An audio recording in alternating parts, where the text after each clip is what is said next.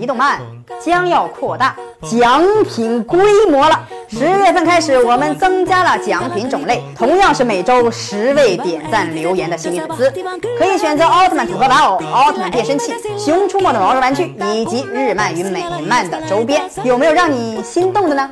快快点赞、留言、转发吧！大家好，欢迎再次来到离动漫。名侦探柯南可以说是世界上最火的漫画之一了，到目前为止还在更新，已经更新了二十二年之久的名侦探柯南，至今仍然是漫画界的佼佼者。故事越来越紧凑，新遇到的对手也让柯南更加棘手。很多人认为柯南是最聪明的角色，其实不然，柯南的智力只能算第三名。那么最聪明的是谁呢？今天就继续为大家盘点剩下的高智力前五名。五灰原哀，灰原原先是黑衣组织的成员。姐姐被杀之后，吃下了变小的药丸，之后被阿笠博士救了，所以一直寄宿在阿笠博士的家中。而这种使他和新一变小的药剂，也正是他发明的。灰原哀性格十分冷静，总是有一种高冷的态度，智商和阿笠博士不相上下。四服部平次，平次和新一是侦探界的大名人，二人的实力不相上下。虽然没有什么对比的数据，但是不可否认他的智力不在柯南之下哦。他也是少数知道柯南真实身份的角色。我看二人除了肤色以外，长相都十分类似，所以平次和柯南绝对。是一对一辈子的好基友。三，工藤新一，新一作为男主角也是胜任了智商超群的地位，没有难倒他的案件，几乎没有难倒他的敌人。虽然呢，柯南是催命魔王，但是最终也都会让事情水落石出。敏锐的思维能力，自信的魅力男神，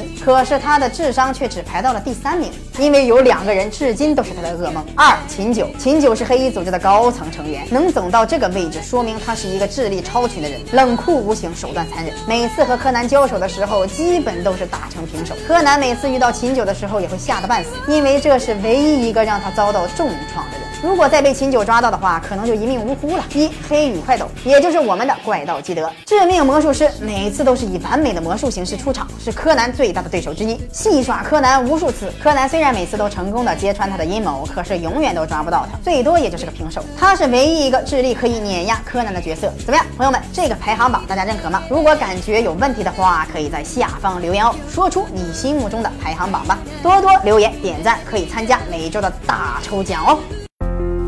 四十年沧海变桑田，看新疆李奶奶把戈壁滩变成良田。